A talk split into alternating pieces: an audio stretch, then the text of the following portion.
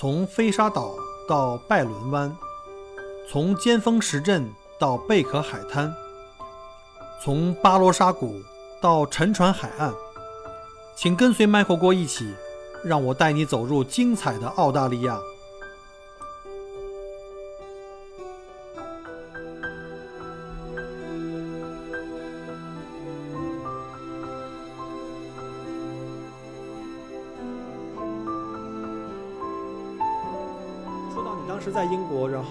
呃，Jason 呢在远程的支持你，他是不是觉得你特当时的状态特别特别需要他的，不管在生活还有在在精神感情方面的支撑，所以他才就毅然决然辞去了他那个就一个月才三四千块钱的 NGO 的工作，就跑到了英国去跟你会合。哦，这个也没有，就是他还是有他的追求的，这个没问题。但他后来也去，就是最开始是因为就是在北京嘛，然后没有什么收入，所以就就是他开始后来攒钱，然后去英国看我，这个我也是很很感动，就他给我做饭。嗯然后就特别真的是好吃的东西啊，美食和爱人就是最治愈的了。没错，我就是对我们俩就是一屋两人三餐四季，特别充实。然后就把这话我得拿笔记下来，再重新说一。一屋两人，三餐四季。我的天哪，这个是 啊，这个这个是 Jason 不知道从哪儿抄的，啊，这个出口成章了，太太牛了。然后你们嗯就是当时在英国，他他上一期跟我采访的时候，我讲过，他是他第一次出国。那你是不是嗯当时就是去英国读书的时候也是第一次呢？或者说是第一次长期在海外？嗯，这个就说读书的话呢，嗯。之前是我在 Newcastle 有一段交换，就是嗯。也不算是第一次。然后如果说出国的话呢，那就更不是了，因嗯为我那个高中呢，我是在人大附中，然后嗯。这个中学它有一些就是游学的这种交换的机会，然后都是我当时牛校啊，你这个。哦，也没有，就是还是就是父母这个，就是我们家里这个文化资产雄厚，这个精神富二代，这个打的基础好吧？嗯，我估计我觉得已经不是 精神富二代了。你 当时去剑桥去读博士的话，我相信这个学费啊也是生活费也是不菲的，家里肯定也给了很多的这个支持。啊，对的，我这个是有奖学金，都是我的硕士和博士都有奖学金全奖啊啊，对，啊！对了，我忘了你是学霸，算了，这当我没问过。那个家家人精神支持和这个文化支持，还有这个坚实的后盾都是很重要的。对，嗯没错。对，是的，因为他 上次节目里讲过，说他那次是第一次出国，那当时他是那种又红又专的嘛，结果出去出国了以后，发现他自己在精神上开始逐渐叛变了，觉得国外没有在我们小时候宣传中的那么那么不堪，或者说很多情况跟我们小的时候想象的不太一样，嗯嗯。然后才 开始了萌芽，说准备真正出去看看世界，然后你们才开始了全世界各个地方去去玩，对吗？嗯嗯嗯，我们其实就是早早时也有，就是最开始从国内也出去，就是从国内也出去。我们本来就是爱玩儿，所以也没有就是就是因为这个事儿，然后就是频率有什么不同。但是确实，因为他是他是第一次就是不跟团，就是自己出去，对对所以他其实这个还是很不一样的，就是就世界任我行的那种感觉吧，可能。对，没错就。是对，就是这种感觉。我之前也是，之前是一直是跟学校嘛，就是嗯呃，包括高中在人大附中也是，就是我是我是选修了法语的，但是嗯当时我又就参加了一个去意大利交换的团，嗯对，然后但是就是也是因为有不同的经历吧，所以才会嗯，怎么说呢？就是出国了之后，就是才是看到了。就是我们当时想象中的世界和世界真实的世界是什么样的，就是那种，呃，还是还是会有一些差距吧。就 Jason 会觉得，哎，出国这么好呀，嗯。然后真的真的，然后我我是就是一种啊，这个原来世界上就是很多地方其实是相似的，对吧？对。就是到哪里都是人性，而且且就是我觉得我作为一个世界公民哈、就是没有那么强烈的说我要在哪里，或者说我要。那我是我是哪国人，或者是我要居住在哪一个国家，这种感觉我并没有。其实我觉得就是无论在哪里，反正只要呃，就是刚才 Jason 那句话了，一屋两人三餐四季挺好的。对，就是就属于那种我原来是还是有一点儿就是那种学霸不甘心，后来就是觉得哎呀，反正我是个学渣也没什么大事儿，对吧？嗯就是安安心心的，这个一辈子也挺好。然后后来我们两个就结婚了，就在英国吗是踏实下来了，没有，还是回中国注册的。嗯对，但是就是这个这个这个感觉是什么呢？就是以前一直是追求一个所谓的梦想，然后后面之后发现其实这个过程很重要，其实不光是那个梦想本身。就是等于你们在追求，或者说在旅途的，在去目的地的途中，发现了更多的美景，然后发现真正旅途上真正的过程才是你们追求的东西。对对对对对，是的，是的，其实就是这个，其实是我个人的啦，就是因为我觉得像像 Michael 您这样，还有和 Jason 那样，就是大家就是本来就知道自己要什么的，或者说一直很有自信且很确定自己的就是想要的东西的时候，他不会像我们这种，就是我其实还是很很犹豫，且且最开始没有特别多自我的想法，因为我当时都是属于就是那种接受型多，并且产出的比较少。所以，我就是对于这个以前的追求，就是就是挺俗。最开始高中的时候，就是好大学，对吧？上北大，然后上完了北大之后就没成，对吧？然后后来就说要好学校，然后名校这样的感觉。就是后来呢，我们这个呃，我我作为这个就是受到了现实的毒打的人，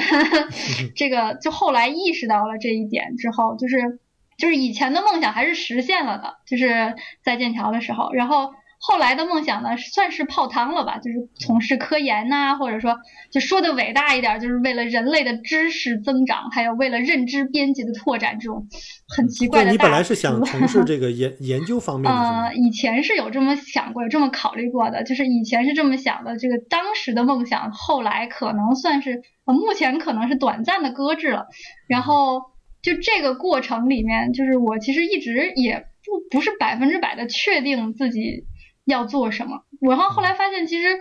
就是很多人都在用一生的时间去就摸索自己到底梦想是什么，或者说呃想要做什么事情这种感觉。所以就是这种嗯寻找。过程其实有的时候比结果更重要。这个是有一个，嗯，有一个电影叫做《Soul》，嗯，我们中文叫《心灵奇旅》，一个动画片儿。您看过这个吗？啊，这个特别棒。就是它这里面那个故事，我觉得就特别契合这个答案。就是您说的那种感觉，就是过程，就是那个有一条小鱼跟一条年长的鱼说：“我正在努力寻找大家所说的海洋。”然后年长的鱼就说：“海洋吗？那就是你现在所在之处啊。” 但小鱼不知道啊，小鱼说：“这里吗？这里是水呀，我要的是海洋啊。”就是其实我当时就是还看到这，我也是这种感觉，就我当时年轻，我是那个小鱼的感觉，就没有意识到我身在梦想之地，处于梦想之中，或者说这个过程，过程比那个梦想实现更重要。这可能跟你的人生阅历，对吧？走过的走过的路，看过的世界有关系。对对，真的就是经历过了这样的一些。就是我觉得上上上名校，或者说就是比如说，嗯，实现一个梦想，达到了那个结果，是一个非常棒的一个高潮。但是这个高潮它，嗯，高点跌下来很痛，但是呢，嗯，这个过程就像过山车一样，还是。嗯，都是很有收获的，这种经历是很难得的，是成长过程中必不可少的过程。而且我觉得有一些挫折，可能在我们不是很大的时候开始经历，可能比我们到了三十四十岁以后才经历更好一些。嗯嗯嗯，是的，是的，是的。嗯。所以就是当时想开了以后，我对于这个就是学术也没有那么执念了。就本来是有过从事科研的想法的，但后来就是，嗯，后来就是有一点，就是当时有一点看。就是有点迷茫嘛，然后就看了一些哲学呀，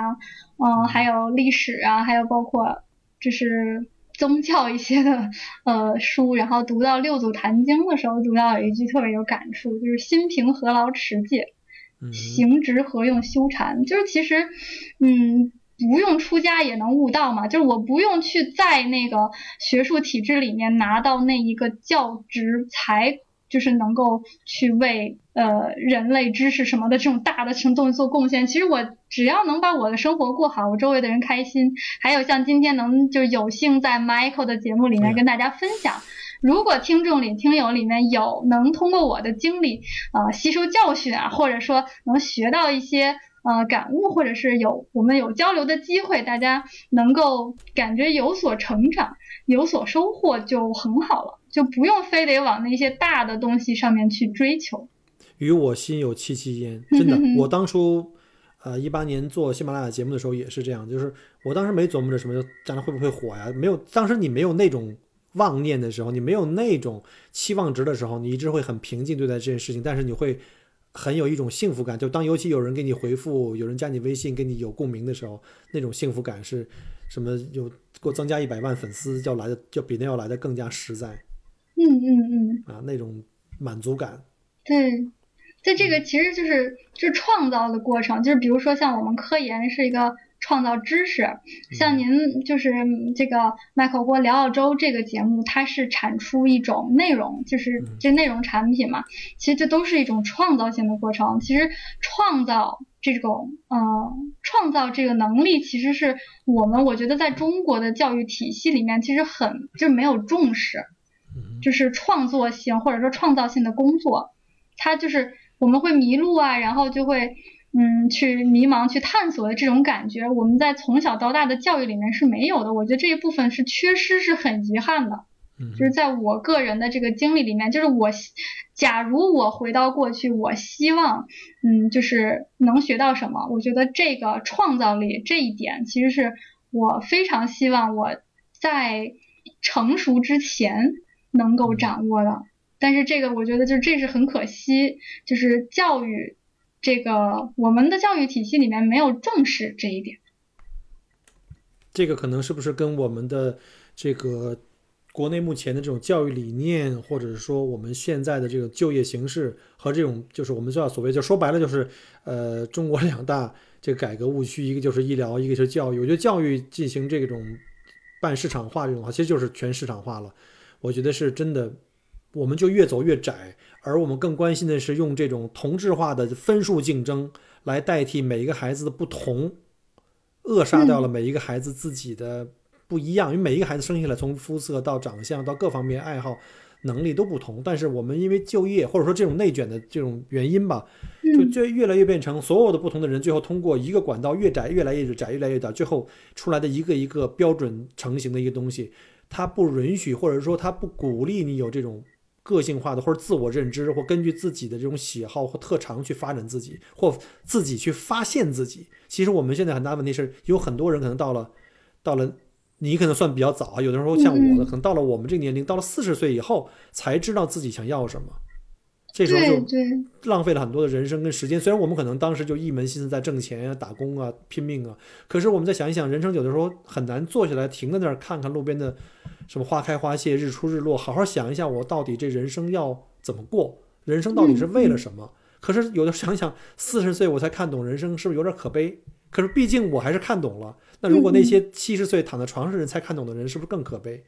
所以呢，我就在那也在想，就是是不是因为我们的教育的理念，就是国内的教育理念和国外的这种教育理念有这种差异，就造成了我们的现在不管在上学，不管在就业，不管在对于这个学习知识或者创新的这种理念上的这种差异。因为你是做教育的，我我本身不是，我是自己去悟，所以这方面我不知道是不是你有更多的这个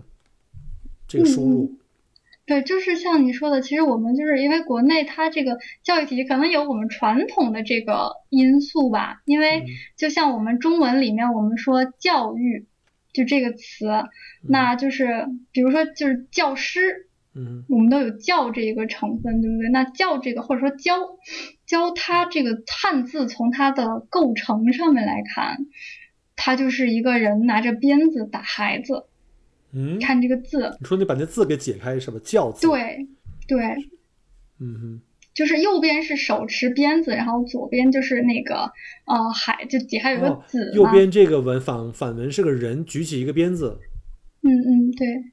天然后左边的那个孝就是孝就是那个孩子从那个就是顺父母嘛，这样一一个意思。哦。对，然后那个上面是上面是爻，其实最最早叫做算筹，就是那个卜卦的那个爻，两个叉子。然后下面就是呃，下面是小孩儿，其实其实小孩儿这个左边的那个本来是小孩儿学算筹，右边有人一个拿着鞭子在旁边，就是监督着这个小孩儿学算术。嗯。然后呃，就这个这个右边这个拿鞭子这个，在我们其他的汉字里面也有，就是。嗯，比如说像放牧的那个放，还有牧，对，哦，都是牧都是这个。对，就是都是右边都是那个拿着鞭子的，就所以其实教孩子和 放牧就是都得拿着鞭子，还有比如说还有这个屡教不改的这个改，哦哈，真的，对，改也是右边是是这个，左边 是一个乙呀、还是一个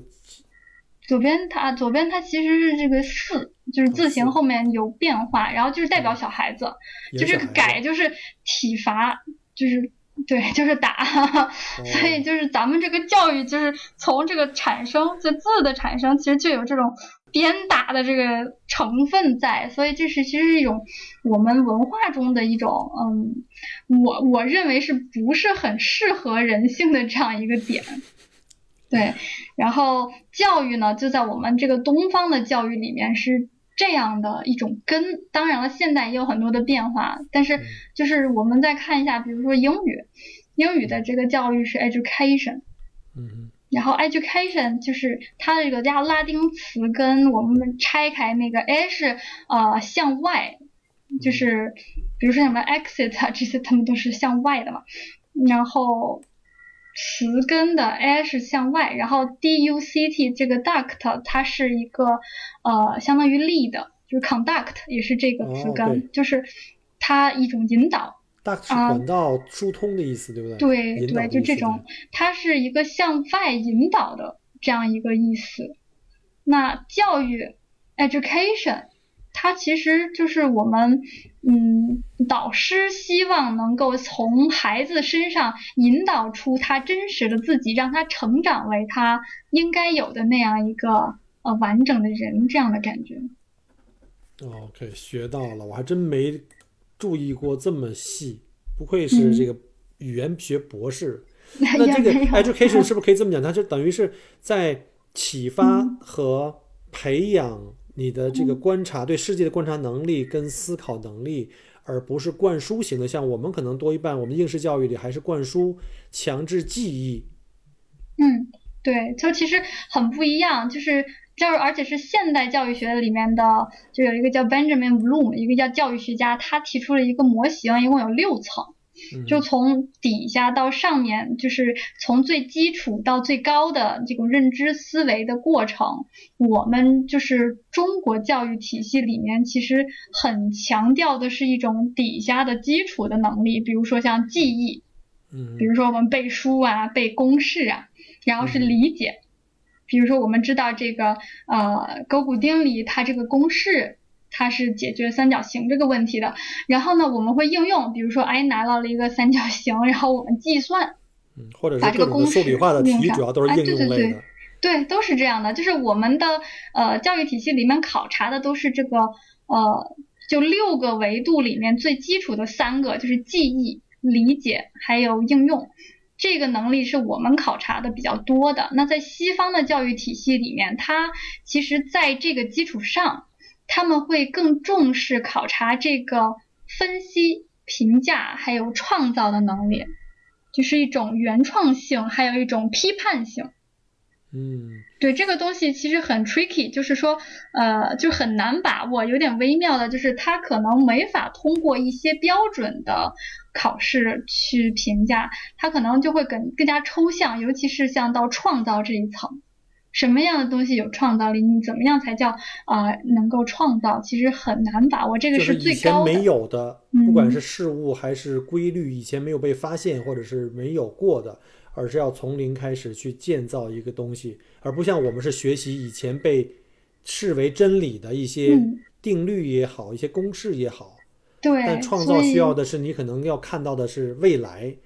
对，是的，是的，所以就是就包括比如说分析和评价吧，其实也是就是一种对前人的一种定性和突破，因为我们分析加评价，其实有可能我们分析的结果，我们给这个前面理论的评价是它这个理论有问题，对吧？对，比如说，我们觉得，哎，这个就是地球不是宇宙的中心，那我们就是发现这个呃前人的理论有问题，然后我们就去就是去分析各个不同的事实，然后发现前人有问题之后，我们会需要形成一个我们自己的认知，就嗯这种创造这种有具有挑战性的这样的认知思维的能力，其实是我们人类文明目前就是现代的人类文明前进的根本动力，就是这样一种创新创造的能力。就根据所有前面的基础，我们有记忆，也有理解，也有应用，就最基础的三层。但是我们更重要的是去分析和评价，并且进行创造。这个，嗯，这种能力其实就是，呃，爱因斯坦有一个挺有名的，就是。小故事吧，就是 还还是很能很能证明这个能力体系它有什么不一样的，就是好像是有一个同事问爱因斯坦，就是说谁谁谁那个呃电话是多少，然后呢他就去查那个号码本儿，然后他这个同事就开玩笑说啊爱因斯坦你这么。就是优秀的大脑，还要去背，还对，还要还要去查，还要去查电话号码吗？你不是一秒就记住了吗？就是从自己大脑里搜索就可以了吗？然后爱因斯坦他当时的答案是 I never memorize something that you can look up，就这种感觉，就是我不会去记那些书本上有的，我们能查到字典或者什么的东西。就是他的大脑是用来进行更高级的思维能力，而不是最基础的那些记忆的。所以这个其实就是我们两个教育模式根本的不一样。我觉得是不是还有一个呃历史或文化背景的差异，就是作为一个农耕文化为主的一个国家，和作为像西方的文明主要是建立在这种海洋性扩张性的这种文化为主的，我觉得可能是这方面也有很大的一个区别。对，有这种感觉。其实。就是我觉得我之前感觉这个内卷也有一点点跟农耕文明有关系，因为最开始这个人类学家用这个内卷这个词就是形容农耕文明的，就是它一种精细化的耕作，而且就是在这个就是就一小块地上精耕细作嘛，但是就是你把米种出花来，它还是能就这片地能长出这些米养活这些人，嗯就是它成成为一种就是这种向内发展精细化，但是又没有。就是创造突破和实际的那种推动意义，对。但是事实上，就是如果向外走，就是这种突破未知的领域的时候，其实你会发现天地广阔。所以这个时候确实是可能有这方面的因素吧。但是我其实也不太了解这个文化和呃这个人类学这些这些知识，只是这个人的想法了。嗯，这可能从现实上生活中我们也能看到，就是说。我们纵观不用说几千年，我们就说过去的两三百年，在全世界这个科技发展和这个新的事物的出现，真正我们或者叫华裔或者亚裔方面，我们在在发明创造方面，在这方方面可能要比西方，尤其在工业革命之后，我们基本上被甩在后面非常非常远，可能也是这个原因。所以，所以我也我觉得是不是应该我们的，尤其像您这种专家哈，是专专专门去学的教育的，就我们是不是应该从这方面要去剖析一下，就是我们到底教育是为了什么来服务？嗯，我觉得我个人的理解是为了就是学就是学生或者说孩子他这个个人的成长，个人成长就是他怎样他能成为更完整、有责任且就是嗯有担当的一个完整的人。就是我们对于人的定义最根本的是什么？他就应该具有那样的特质，比如说就是基础的善、道德，还有责任啊，这些就是一切的东西。我们可能有很多东西，比如说我们希望这个孩子成艺术家，或者说希望他成科学家什么的，这些都是在其中的。它是一个综合的系统，但是我们有一个共同的，就无论这系统里面哪些元素，我们会有一个共同的期待，希望他具备这样一些素质。在这些最核心的基础上，我们才发展就是他的个性。但是最核心的基础是我们教育里面就需要有的。这些东西其实对也是一个很复杂的，对对对，一个很复杂的系统工程。但是，嗯，这个也很不容易，就是我们。哎，我不知道，Michael，你有没有家里那个做园丁、弄花园的经验？必须得有啊！你说来澳洲不就是为了有个大 house，然后有钱？我经常在我们的朋友圈里分，就是发我们家这个这个我剪草啊、浇花这个视频。你种的怎么样？你们种很多种东西，对不对？原来种的很多，但是特别花心思和累。现在搬进这个我们盖的一九年搬进这个新房子以后，这花园就相对简单一点，但是也有大面积的草地。然后叫打理草地，还要种一些花。陆老师还种了一些玫瑰啊，各种的小肉植啊，各种的什么什么，包括什么霸王花啊之类的。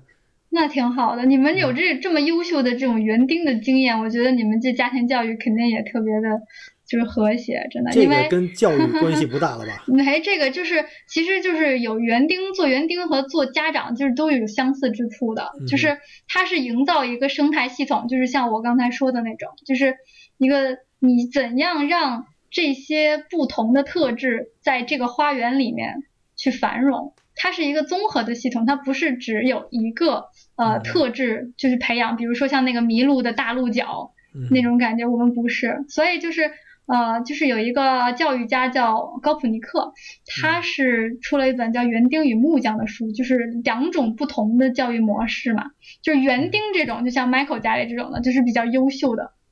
他能够对对对，就是能够就做园艺，就是制造生态系统。你看你提到有有不同的植物，对吧？嗯，还有还有如果是有玫瑰，我的天呐，真是，厉害，就有还有审美那。个玫瑰玫瑰墙，对对对，就是除了这个基础的这种生态的价值之外，还有一种审美价值，这就高级了。对，然后就是这个园丁，就是我们种这个花园里面，它这个生态系统，有的时候就会。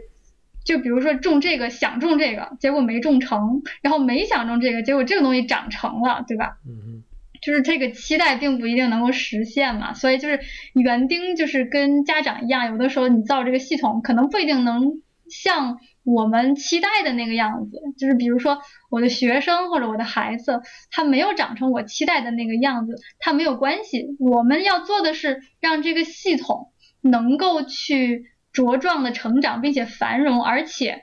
在发生意外的时候，就比如说我们不可能就是一直保护着他们，对吧？就是比如说嗯学生或者孩子，他们还是有自己的人生。发生意外的时候，他必须有自己的这个抗性，就是能够抵御这个，比如说呃暴雨呀，或者说干旱呀这些，就是一些变化，自我调节，就这嗯自我调节能力也蛮重要的。所以就是有这种在社会中，呃，嗯去独自生活和打拼的这种适应性。对对，就是我们给建立了一个生态系统，然后它这个系统在呃不同的条件下都能茁壮的繁荣，这种感觉，就是园丁的教育的这种感觉。那有我们现在有一种就是比较常见的，这个也是《园丁与木匠》那本书里面就是说到他，嗯，就像一个木匠。在中国、美国还有欧洲，其实都是这样，也不光是只有中国这样，很多的精英家庭都是，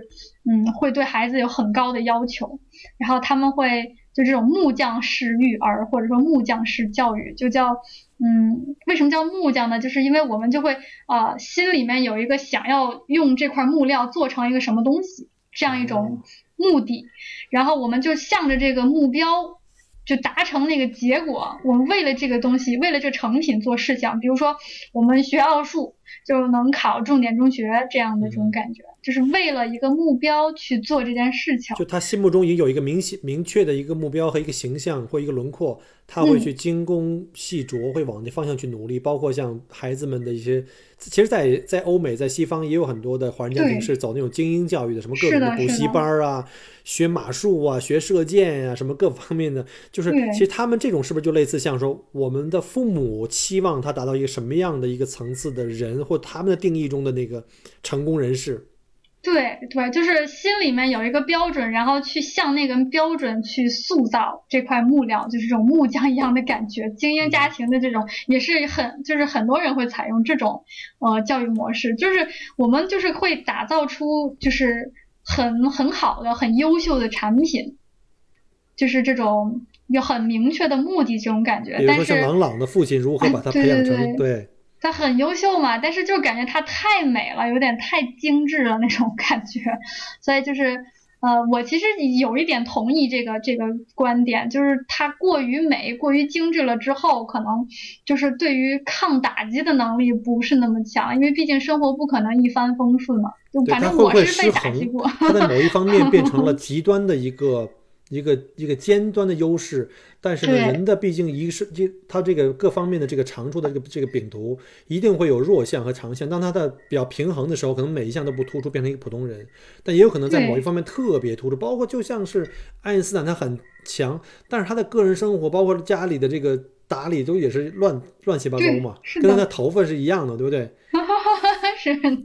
反正对，就有我们就说好多，就比如说像什么特别优秀的一些什么天才啊，他有一方面还有很很多生活基本生活能力都不行，对吧？所以很多其实是。就是因为我我是这样的，就是我之前可能有一点点就是木匠式的成长了，然后我会意识到，哎，我在抗打击这一方面好像不太行吼，就是我特别特别自信的一个方面，就是我本来觉得我这个语言还是可以的哈，对吧？就是就是我很自信的一方面，在这一方面不行了之后，就是这个呃自信被打击了以后，我的恢复就很困难。就是这个，当时是我意识到的一件事情，所以就是其实。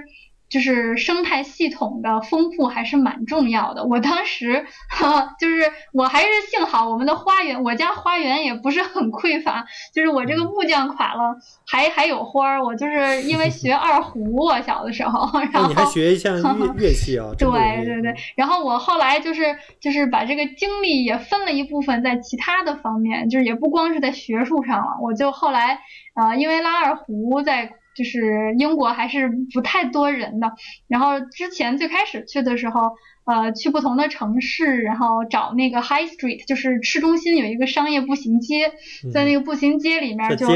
摆个对摆个帽子，然后就一坐。然后就拉赚的还还挺挺多的吧？肯定是因为二胡在，我想想象一下，在英伦的街道里面拉一个二胡，那种差异化、文艺差异化，那种怎么讲？那种哎呀，就那种异域的文化的感觉，肯定盆满钵满啊，对不对？那 也也也没有，就是是这样的，就是这个我们呢，这个感觉哎，二胡很独特，对不对？但是事实上，对于这个西人来说，就是或者说对于这个某一种文化人来说，其他所有的文化之间，他分不清什么区别。比如说，我们在我们就比如在澳洲，我不知道您有没有被误认为，比如像日本、韩国人的经验，经常的，就他们觉得，哎，这些人。差不多嘛，对吧？就是异域风情那种感觉，所以，所以我其实我也最开始是这么想的。我觉得，哎呀，这个中华文化，对不对？想让他们听听国乐，还肯定是很好的。结果我们，我记得是在我是在哪？曼城好像是，对对对，在曼城啊，曼城还是伯明翰啊？就是在这个演出的时候呢。就是下了大雨，然后呢，我那个收入不是很多，然后我就拎着我的小琴盒啊，然后就去避雨。然后我一看，哎，这避雨这还有一个哥们儿，是一个非洲的哥们儿，然后他，嗯，就是就是完全没有顾雨不雨吧，就在那儿弹。他手上那个乐器，我后来去问，就是我们反正就是就避雨嘛，反正就聊天儿。然后他那个乐器叫做 Cora。C O R A 是一种拨起来像那个竖琴一样的东西，然后呢，我当时就是也没什么收入，真的就是因为二胡它这个声音有点小，就只有两根弦儿，就是有点弱弱的感觉。我看他那个哇，真的他是盆满钵满，然后他这声大，传播的 距离远，是不是？他琴大。完全不是一个量级的，所以我就知道哦，这个啊，当然了，我这个量级跟他不一样，这是一方面嘛，我这个影响力不如他大。但还有一个方面是，真的是就是我们有一种嗯，还是就是觉得会自己很重要，但是呃，有的时候就从别人的角度来看，比如从西人的角度来看，这个一个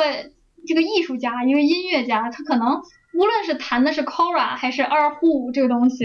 对他来说都是一个很很有意思的体验哈。他没有说就是呃特别重视，比如说啊像这个什么神秘东方啊几千年历史的这样一个乐器没有。所以其实就我最开始是有这样的思维模式，就觉得啊赚的盆满钵满，我是有这样想过的。但是后来呢，我也意识到其实嗯就是这个。呃，赚钱真的是也只是不是很重要的事情。重要的，如果我是想去把这个文化产品或者说这样的文化意识去推给更多的人，其实就是街头啊这些，嗯，这个舞台可能也不是特别的合适。然后我好奇是不是给你钱的主要是华裔或亚裔啊？或者我现在在脑补。在英伦一个非常凄风冷雨的夜晚，一个孤单的女孩在街头拉着二泉映月。我估计我要过去的话，必须得一百英镑起步。别别别，没有没有没有，我就就是都是收的是硬币，都是那个一两磅啊那种小的，然后就收过，倒是收过纸币，但是纸币确实是您说的，就是华裔给的。就他们会觉得我们对我们他们有一种文化认同嘛，就是纸币就是五磅开始，五磅起的，就是五磅、十磅这样的，对，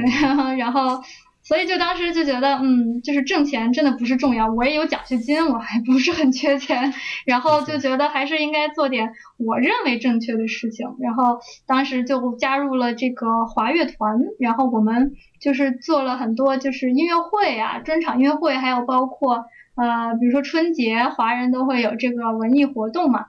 还有各种不同的华华人节日都有活动，我们就去各种不同地方华人的社团有专门的这种音乐的这种乐队什么这种乐团，华人乐团。我们这个其实是华人资助，但是挂靠是剑桥大学的一个华乐团。那你这个起点也很高啊，剑桥大学乐队。也没有，因为当时最最早早一些时候是在川大，川大也有一个民乐团，我们中就大陆叫民乐团，然后在因为包括出国了以后，包括了就是东亚、东南亚各个地区，然后就叫华乐了。所以我最开始在川大也是在民乐团，嗯，我们川大好像还是。零九年还是一零年的那个全国大学生艺术节第一名，就是还是不错的。我觉得作为一个屌丝呢，或者说作为一个学渣呢，我这个仰望这个这个学霸姐，这个感觉就是不一样。你看，我就刚刚就。谈回到你刚才说的所谓木匠的这种教育的方法，其实你就是在国内就是这种类似，像现在的父母也是在做对自己的孩子进行这种精英式教育，还学二胡啊，你自己还有更，比如说你还去参加各种的社会实践活动啊，NGO 的组织啊，包括去去徒步露营啊。我们那时候小时候哪有这些呀？就甭说是木匠了，花园了，完全是野生自生自灭，你知道吗？所以就在这儿，我就真的是实名羡慕。别别别，没有，其实就是这个东西还是也是兴趣。我学这个，我学这些也不完全是木匠模式。我其实是，我觉得我家里是园丁模式让我学的，就是我最开始学的是，嗯，跳舞和画画。是你自己选的对吗？就一不小心凡尔赛了，不好意思。但是，对我最开始学的是跳舞和画画，跳的民族舞，然后画画最开始画那个就是小的时候是那个水彩笔啊什么的，水彩水彩对水彩和那个呃就简笔画那种，然后后来学了国画。然后我父亲练书法，我跟着他练书法，然后后来学了那个素描，然后后来又学了油画。但是当时是这样的，就是没学下去，因为嗯，就是经常搬家嘛，嗯，所以就是就是搬到一个地方就换一个换一个，然后换一个又换了一个，就感觉好像哎嗯没有一个稳定性嘛。然后跳舞也不怪我，跳舞真的也是半途而废，不怪我，这个是这个是真的，就是。那个舞团的老师，他们就是有点歧视，真的就是他们就想挑好苗子，然后选到舞团里嘛，就不是很重视其他的孩子。他不是普及性教育，他是为了选拔制的。对对对，他们其实就是办这个班儿，只是为了选苗子感觉。然后我去那个学跳舞，就学了大概一个月吧，就等于说就才练了一种舞，然后就就排了一个曲子一个舞，然后后来就就是感觉老师完全不理我。然后就被忽视，就不学了。然后当时我学二胡，真的是因为，嗯，呃，父就是我还是我父亲，当时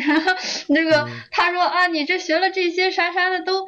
都就是没有长性，对，就没坚持，这怎么能这样半途而废？三天打鱼两天晒网，不拉不拉的。然后我就不服气嘛，我就说不不不不，这不怪我，对吧？那我就是想学一个，嗯，就是我。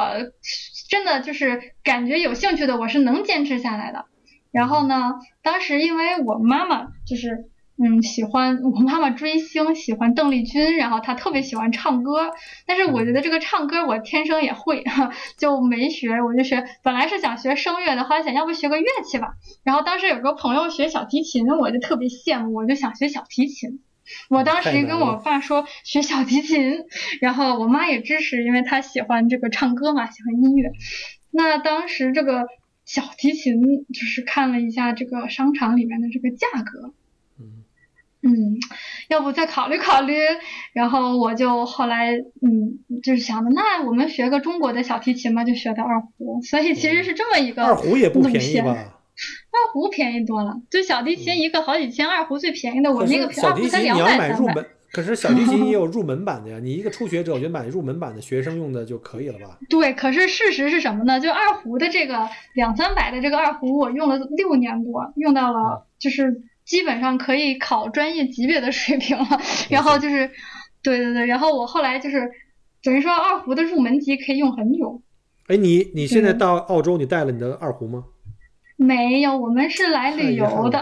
旅游的就没带。有机会我一定要听一把现场的，这个愿望我希望在这个有生之年能够实现啊。可以的，可以的，我看看就是怎么搞一个二胡，嗯嗯，那对，反正就是这个兴趣，我觉得我这个因为兴趣还算是广泛的，就是所以其实我家里是还是就是我是喜欢什么就去做什么，还是很支持的。对，还是花园式的，就是我有这种，嗯，这个木匠的那种心态，可能也是咱们这个教育体制去一直在灌输，比如说高考走这条路，独木桥这种感觉。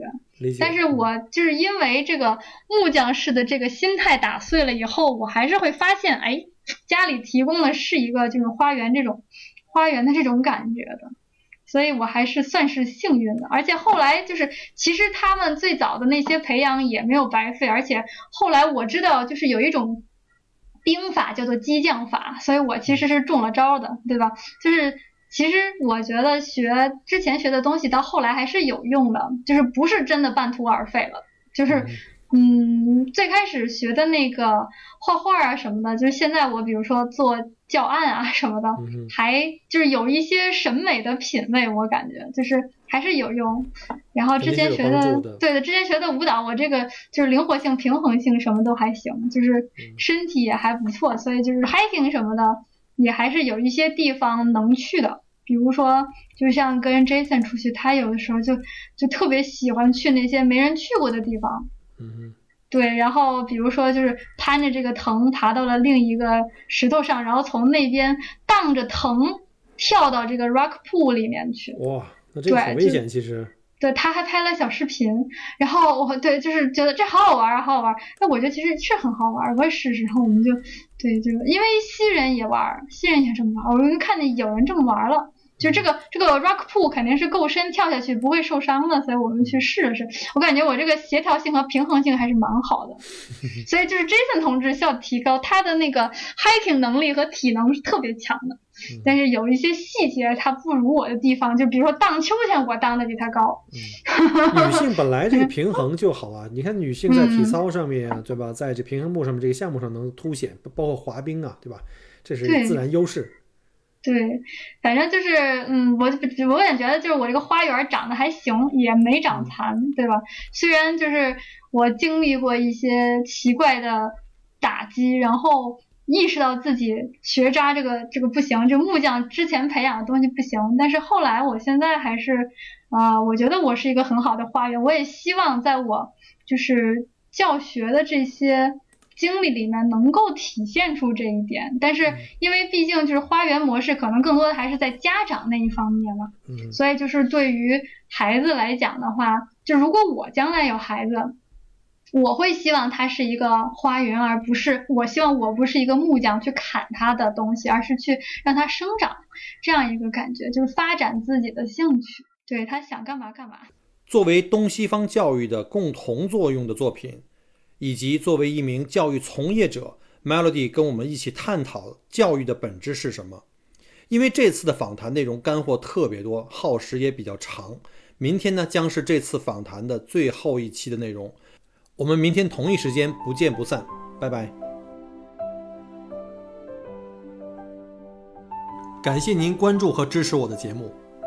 除了音频节目。也欢迎您同时订阅“麦克郭聊澳洲”同名新浪微博和今日头条，以及同名微信公众号，里面有很多旅行、移民相关的资讯和攻略。如果您正在规划澳洲旅行、留学或移民，欢迎您加入我的听友群和移民交流群，有更多精彩在等着您。麦克郭约您相聚在澳洲，我们不见不散。